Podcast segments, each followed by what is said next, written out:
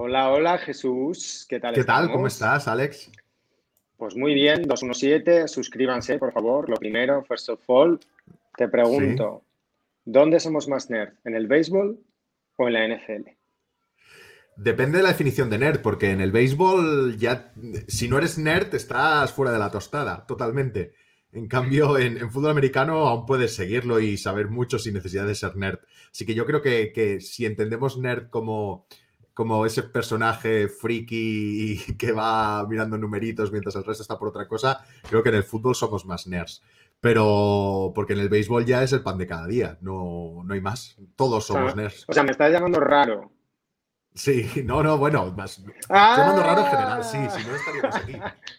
Eh, he de decirte que vamos a hacer un programa explicando estatas, porque hay una herramienta súper chula en béisbol, free, que todo el mundo puede acceder a ella, que creemos que te permite una aproximación muy divertida a lo que es el béisbol. Pero yo estoy para aquí para preguntarte, ¿Who am I covering? ¿A quién estoy cubriendo? Estamos hablando Big Data Bowl, tenemos ya los resultados y su ilustrísima majestad de los números de España, don Jesús.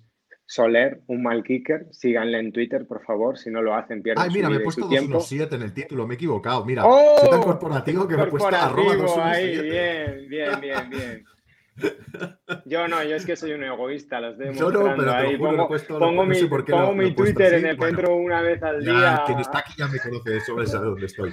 Pues Big Data Bowl, eh, hemos hablado en varios momentos, hicimos un Twitch dedicado a ello, lo he comentado en Twitter, pero la noticia que ha saltado esta semana es que fueron los, la final, digamos, la presentación de la final de la Big Data Bowl, ¿no? Un evento, la verdad es que pues con mucho bombo dentro del mundillo nerd, ¿no? Porque lo, organiza la NFL o sea, este concurso. Señores, o sea, pongan en valor lo que es una persona hablando de la, con esa emoción de la Big Data Bowl y vivan en un mundo en el que los EA Sports van a suplantar el deporte real. sí, sí. Pues la Big Data Bowl fue muy interesante porque, bueno, fue una, eso ya digo, ¿eh? una, ceremonia donde se presentaron los finalistas y donde se anunció el, ganador. Eh, para poner en contexto a la gente, cada finalista creo que se llevó unos 15 mil dólares y el ganador rozando creo que los 50 mil o algo así dólares, el equipo, suelen ser equipos. Esto es tú te apuntas, una plataforma Kaggle y formas equipos, normalmente son gente de universidad o profesionales de, la rama de la estadística, del data science. Y, el, y estos son los premios que se mueven. Luego hay otro premio que es más oculto, que no lo dan como tal, pero es que de las, solo han habido tres ediciones.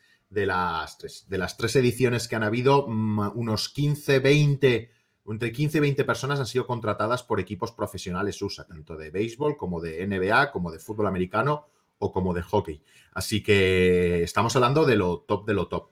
Cosa que también nos genera un pequeño problema, porque normalmente el, ciclo, normalmente nerd en la NFL o en cualquier deporte de estos es, ah, empiezo a hacer cosas en Twitter, molo bastante porque hago estudios super guays, un equipo me ficha y me callo para toda la vida, claro, porque vas a ser privado, ¿no? Y desapareces. es como especie de vida muy eh, corta. El social. nos vamos a presentar a la vida Bowl, vamos avisando. nuestro objetivo realista y hasta luego, Mari Carmen, ¿vale? Sí. Pues bien, entonces con todo esto, para que veáis un poco cómo se mueve la Big Data Bowl y qué supone, en esta ceremonia también estuvo, estuvo Harbaugh, el entrenador de los Ravens, eh, un equipo que sabemos sobradamente que se usan en la NFL. De hecho, al final a Harbaugh le preguntaron, le vinieron a preguntar, oye, ¿y este modelo que ha ganado, del que ahora hablaremos? Dice, ¿vosotros sacáis modelos como este o similares en tu equipo o resultados de este estilo? Y Harbaugh dijo, dice, bueno, la verdad es que si te lo digo tendría que matarte. Entonces, para que veamos el secretismo que tienen. Y sí, en, verdad, entre 25 encuestados de equipos NFL eh, con el tracking de jugadores que explicamos quién es, hacen sus propios modelos, 24 equipos seguro. Entonces, una gran mayoría lo hace y, está en Ah, que, hay equipos que no lo hacen. Hay equipos que no lo hacen, hay equipos que no están usando el tracking para nada. Bueno, la muestra de 25, o sea, hay uno que no seguro. Luego de los otros 7 que quedan por preguntar, pues habría que ver, no lo sé. O sea, te voy, a, te voy a dar caña. También puede haber mentido, también porque ha dicho que no es el de los Patriots mintiendo deliberadamente. Eso es mentira. Uno, dos, ¿qué, son? ¿Los Mets de la NFL? Sí, tío, eso ha eso ¿eh? Pues nada, eh, y entonces ya el otro día, el vídeo está en YouTube, lo podéis ver si queréis, si tenéis estómago, está muy bien si te gusta el mundo, pero no es una gala presentando un PowerPoint desde lejos los diferentes finalistas. Y vamos a hoy vamos a explicar cuál fue el modelo que ganó, cuál fue el ganador y por qué ganó. Este año la Big Data iba de enfocada a la cobertura en el pase, es decir, a los equipos participantes se les dieron, bueno, de hecho está público, los datos de 2018, ¿de acuerdo? Datos de 2018 con el tracking de los jugadores. Recordamos que el tracking es la posición, velocidad y aceleración y, y orientación del jugador medido 10 veces por segundo, ¿vale? Es decir, muchísimas veces. Imaginaos la cantidad de datos. Si tenéis una jugadora a 4 segundos, pues tenéis 50 veces medido cada jugador dónde está, cómo está, dónde está orientado, su velocidad y su aceleración. Es decir, tenemos un volumen de datos muy grande si sumas. A esto se les dieron todo 2018 de las jugadas ofensivas, tanto de el quarterback como de los receptores, como de los que cubren en cobertura. No habían datos de líneas porque no se consideraban interesantes para este trabajo, que era de cobertura. Eh, los equipos comenzaron a trabajar, comenzaron a trabajar durante unos meses haciendo sus modelos y presentaron sus resultados de manera privada y luego ya de manera más pública a los diferentes equipos hasta que uno, en este caso, que ganó. Y en este que ganó, sobre todo, eh, vamos a empezar dando el resultado. ¿Qué es lo que consiguieron este equipo? ¿Qué es lo que mostraron este equipo? Esto de aquí, ¿vale? Por ejemplo, una de las respuestas que hacían, ¿cuál fue el mejor defensa en cobertura contra el hombre? Y lo que metían, ¿de acuerdo? Es cuánto de cerca está el jugador antes del pase, justo antes de que se haga el pase, y después del pase, justo después, después del pase, ¿no?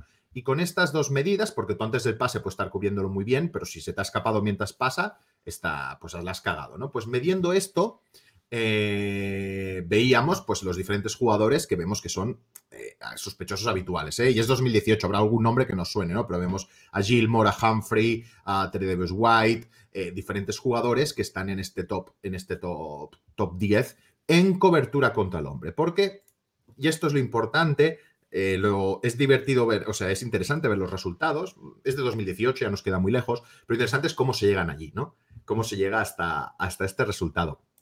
Una de las cosas que hicieron era esto. Es decir, el problema se dividía en tres partes.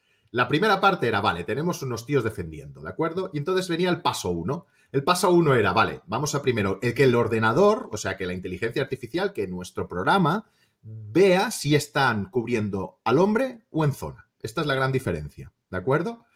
Una vez ha definido si está al hombre y en zona, por ejemplo, si está al hombre, pues identifica después el jugador más cercano que tiene, ¿vale? Porque este es el que tiene asignado. Y luego mide las métricas antes y después del pase, como hemos visto. En cambio, en zona es mucho más complicado, porque de hecho ya los, los ganadores lo dijeron, que fue lo que más tiempo dedicaron. En zona, una vez has, has visto que esa jugada es en zona, Luego haces una identificación de qué jugadores es el que está más cerca, pero puede ir variando, porque como ya sabemos con las pattern match o con tipos de zona, que tú puedes tener un jugador que dejas ir para pillarte a otro. Y aquí era el meollo de la cuestión, es decir, el meollo de la cuestión, cómo saber cuándo están haciendo en zona y cómo asignar un jugador o a otro. Esto todo el ordenador, ¿eh? decidiendo y tú programando para conseguir que automatizar, automatizar esto. Eh, hay muchos jugadores que ¿eh? en 25 años de su vida no tienen ni puta idea de cómo es esta parte. Sí, sí, correcto. Que llega la jugada y no, tienen ni idea de lo que está pasando. O sea que... Sí.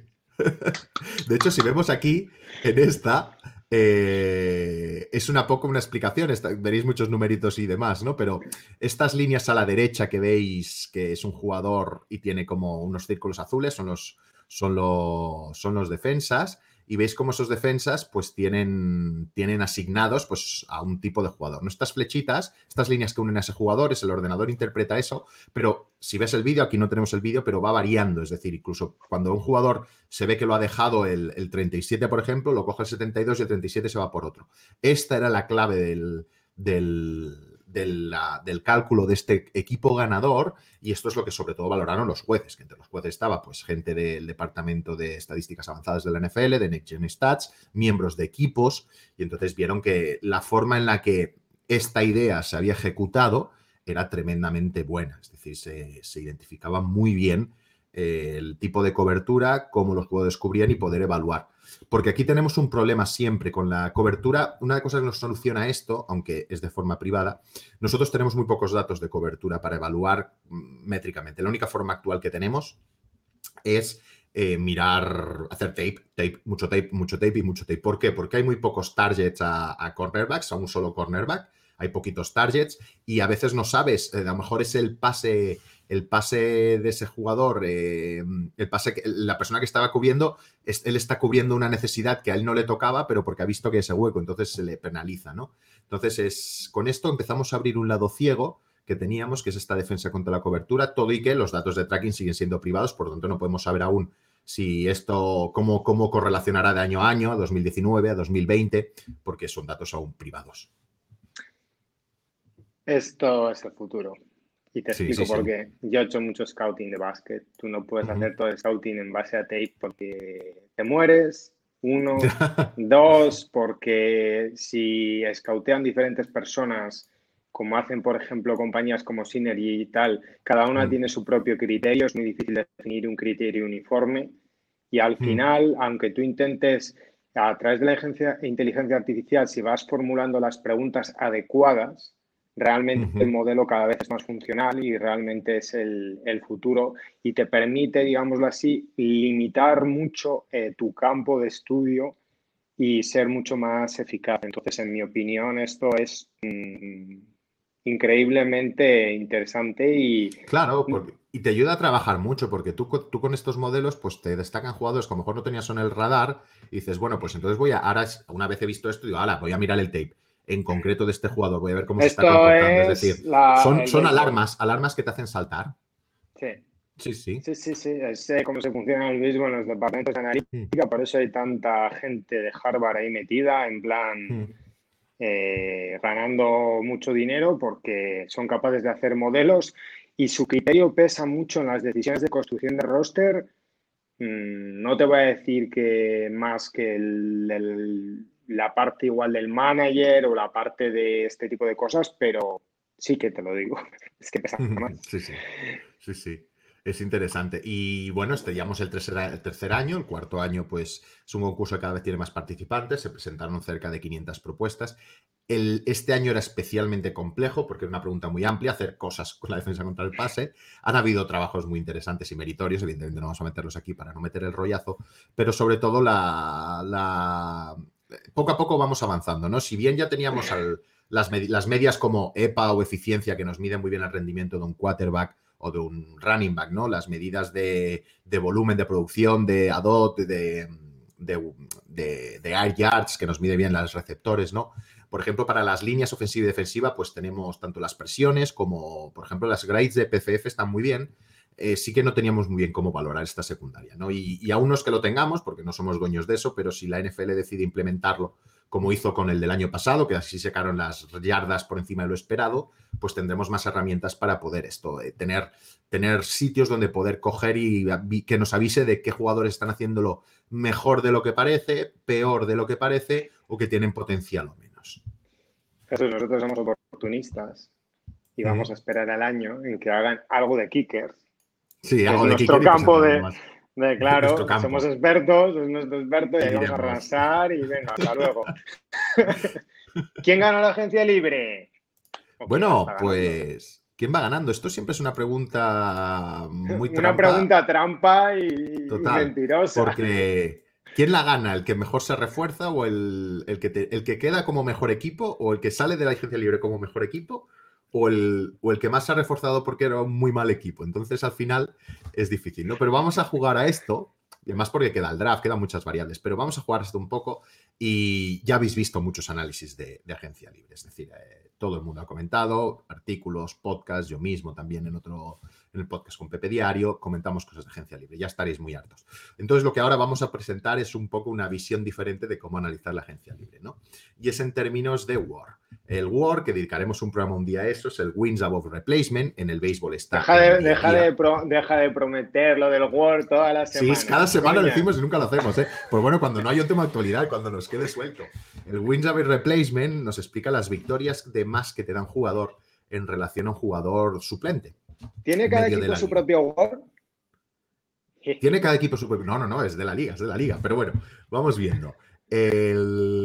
Entonces, lo importante aquí, ¿no? Entonces hemos dicho, ostras, pues PFF, Pro Football Focus, al que ya veis, mucha gente critica, pero tiene cosas muy interesantes, eh, sobre todo algunas series de autores que hacen cosas muy interesantes, cogió y dijo, vale, pues voy a medir el work que hacían los jugadores que se han ido de cada equipo y le sumo el work que se proyecta que harán o que parece que han hecho los jugadores que han venido a ese equipo. Entonces, resto el work de los que han venido menos el de los que han ido y me sale cuántas victorias de más añadido. Ejemplo práctico, si yo pierdo, por ejemplo, a Russell Wilson al final lo tradeo, pues estoy perdiendo casi cuatro puntos de work seguramente. En cambio, y en vez de Russell Wilson, tardo a, traigo a Trubisky y a lo mejor estoy sumando un 0,2 de, de ¿no? Entonces, mi pérdida de Word en esta, agencia libre... Esta, mal, esta maldad que es. Claro. Ya, ya, ya. Claro. Tú me has lanzado la de los Mets, tú me has lanzado la de los Mets, tú me has lanzado la de los Mets, yo, yo te la he devuelto. Entonces, tu ganancia de Word sería que has perdido 3,8, ¿no? Pues sobre esta es lógica... el equipo rico ahora de Nueva York, por claro, favor. Eso sí. El rico no significa listo, que esa es otra cosa. Pues vamos a ver aquí, mira, podemos aquí aquí. Eh, siempre. Aquí veis, aquí veis esto mismo, ¿de acuerdo? Como el tanto por ciento de cambio en Word de cada equipo. Como veis, no es muy grande. El que más son New England Patriots, cercano a un 6%. Es decir, su Word ha aumentado un 6%. Si tenía un 10 de Word, ahora tiene un 10,6 de Word. Es decir, hagan a precios prácticos casi como una victoria más ha conseguido con sus movimientos. Vemos que Washington es el siguiente. Luego, en la parte baja, pues lo contrario, pues vemos que Saints es el que más Word ha perdido. Es decir, casi como hubiera perdido casi una victoria, eh, hubiera perdido, ha perdido Saints, ¿no? Con los movimientos. Dentro de lo que cabe, como vemos, no se aleja mucho de las cosas que ya estamos viendo. Es decir, todo el mundo está comentando que Patriots es el que más ha fichado, que Washington también, y que Saints y Lions, por ejemplo, sobre todo Saints ha perdido mucho nivel, ¿no? Porque tenía una situación de salary cap muy compleja. Así que en, esta, en toda esta franja, pues vemos cómo los equipos van sumando o perdiendo. Puedes Esto no significa que Patriots, una cosa, sí, Didi. Que el último equipo que está en positivo, ¿quién es? El último equipo, Chicago. Chicago, porque ha perdido Trubisky. Esa es ganancia por sustracción. Por sustracción, correcto, ganancia por sustracción. Eh, una de las cosas que quiero que quede claro de este gráfico es que no está indicando cuál es el mejor equipo ahora, simplemente cuál ha sido el incremento de mejora en ese equipo. Patriots ha incrementado mucho, ¿por qué? Porque venía de ser una plantilla muy mediocre, la que les habían sacado muy buen rendimiento, pero muy mediocre. Por tanto, su crecimiento ha sido muy grande, igual que el de Washington Saints, sigue siendo un muy buen equipo, pero ha perdido en relación a lo que tenía. Discúlpenme que vamos, acabamos de perder 50 seguidores en YouTube. Cuando comentamos Patriots o, incluso vemos, y bueno, y si quieres comento Packers, que también vaya, vaya agencia libre, que, no han leído nadie y han, perdido, sobre todo a Corey Lindsay, que de eso de ahí se va, se va casi todo. Pues un poco esta es una forma diferente de ver esta, cuantificar en términos de Word eh, la agencia libre y cuando tengáis que argumentar pues vuestro equipo, ver vuestro equipo, tener, es a lo mejor, por ejemplo, ayer un colega mío me decía, ¿cómo ha ido San Francisco? ¿no? Y que yo estoy muy, muy enchichado, ¿no? Me, me ha gustado mucho agencia libre. Y yo le enseñé esta gráfica, le dije, bueno, tal, no está mal, pero piensa tal, tampoco es que habéis incrementado mucho. Y entonces también te sirve porque tú cuando eres aficionado te chichas con cualquier fichaje y pierdes la perspectiva, el sesgo de lo global, ¿no? Pues estas gráficas o este tipo de, acercamiento más objetivo te permite pues poner más en frío tus decisiones, en tus opiniones en caliente. Enchichar es una catalanada que significa te emocionas, te, Anda, chichar es vienes, te vienes arriba. Sí, te lo ¿La conoces? ¿La conoces? pues te lo, juro que... Yo tengo muchos amigos catalanes. Ah, vale. Vamos a acabar. Pues no lo sabía, ¿eh? No lo sabía. Con un ataque. Necesito que hagas dos minutos de tópicos falsos sobre la agencia libre. Esto es una, trampa total. O sea, tú tienes que hablar. Soy un periodista de, eh, de estos que paga la NFL directamente y vas a decirme típico los Patriots son ganadores de la agencia libre cuando eran un equipo. Me hizo mucha gracia el otro día cuando estás en BP Diario, cuando dices es que la plantilla de los Patriots es muy mala, pero hay que reconocer que tiene mucho mérito ganar los partidos que ganan los Patriots teniendo un equipo tan malo. O sea, lo cual hay que ponerlo en valor y decir que son un equipo peligroso, porque eh, muchas veces cuando comparas el gap de talento entre equipos que están muy para ganar, o que les ves muy favoritos, como pasaba el año pasado con Kansas City o Y el siguiente, pues igual sí que hay mucho gap de talento, pero ¿era tan superior Buffalo a los Patriots el año pasado? A nivel de plantilla sí, a nivel de equipo, luego estuvieron muy limitados por Cam, porque Cam, la verdad es que no, no, no podían ni pasar, ¿eh? Y, es la incógnita sobre todo que tengo este año para, para ellos, ¿eh? Pero, pero sí que es cierto que su, su eh, el, y no, descubrimos nada nuevo, ¿eh? que Belichis consigue exprimir sus jugadores hasta un nivel eh, que saca mucho más rendimiento de lo que otros equipos podrían sacar. Esto se lleva a Katanowski nos da aquí una lección magistral que, que salimos de aquí y ya le damos la Super Bowl a los Patrios. Te he dado 30 segundos para pensar. Tienes ahora un minuto de tópicos. Es que me hace gracia. Vale.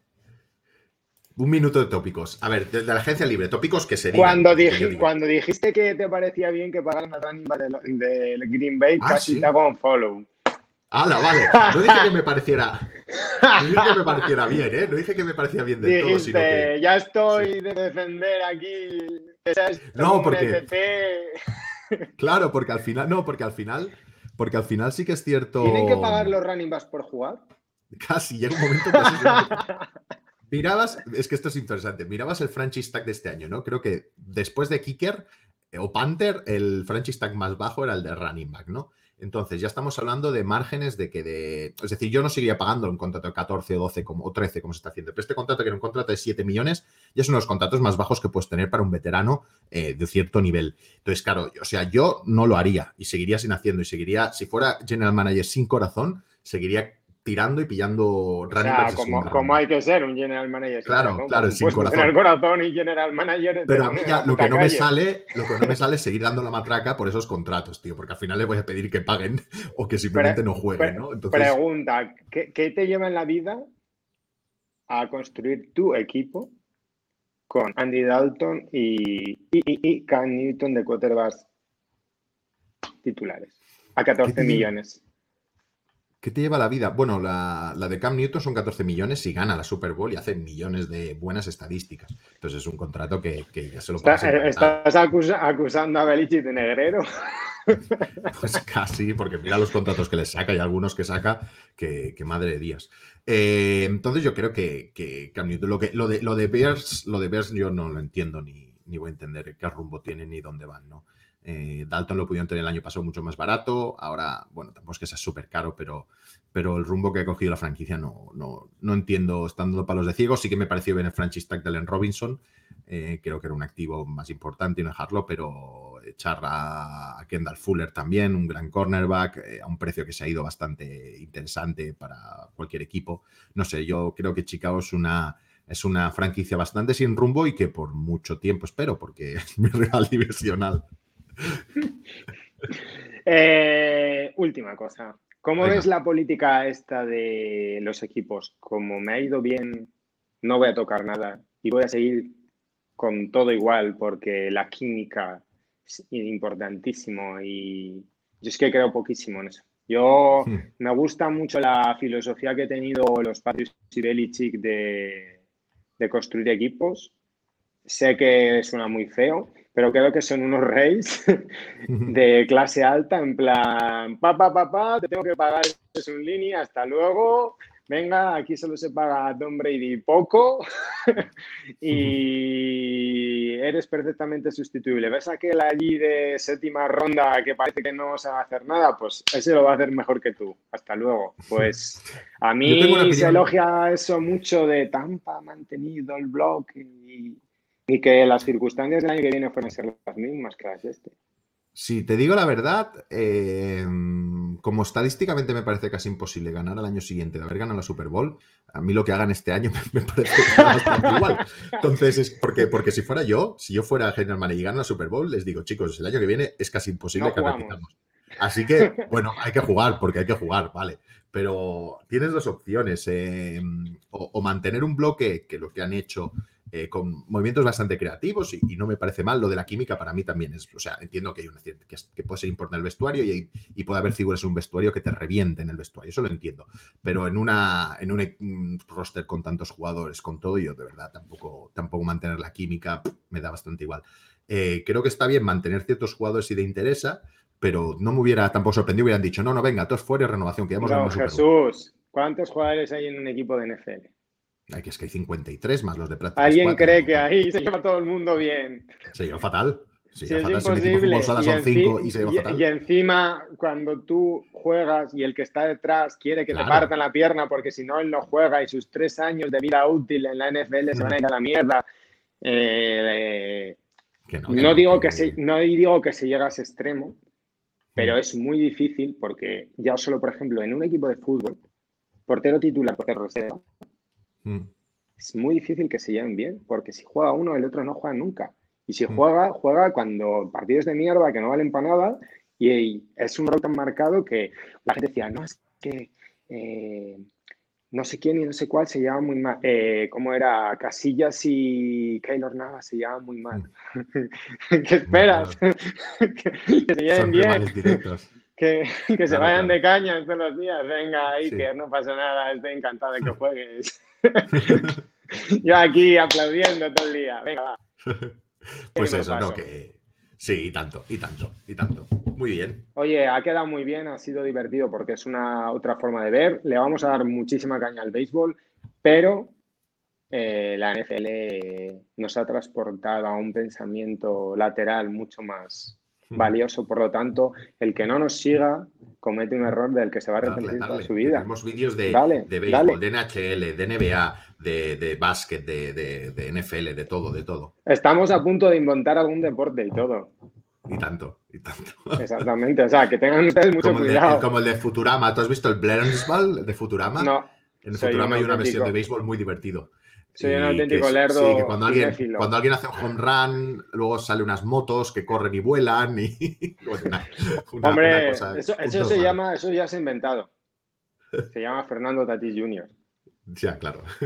ya se ha inventado. Hasta luego. Nos vemos.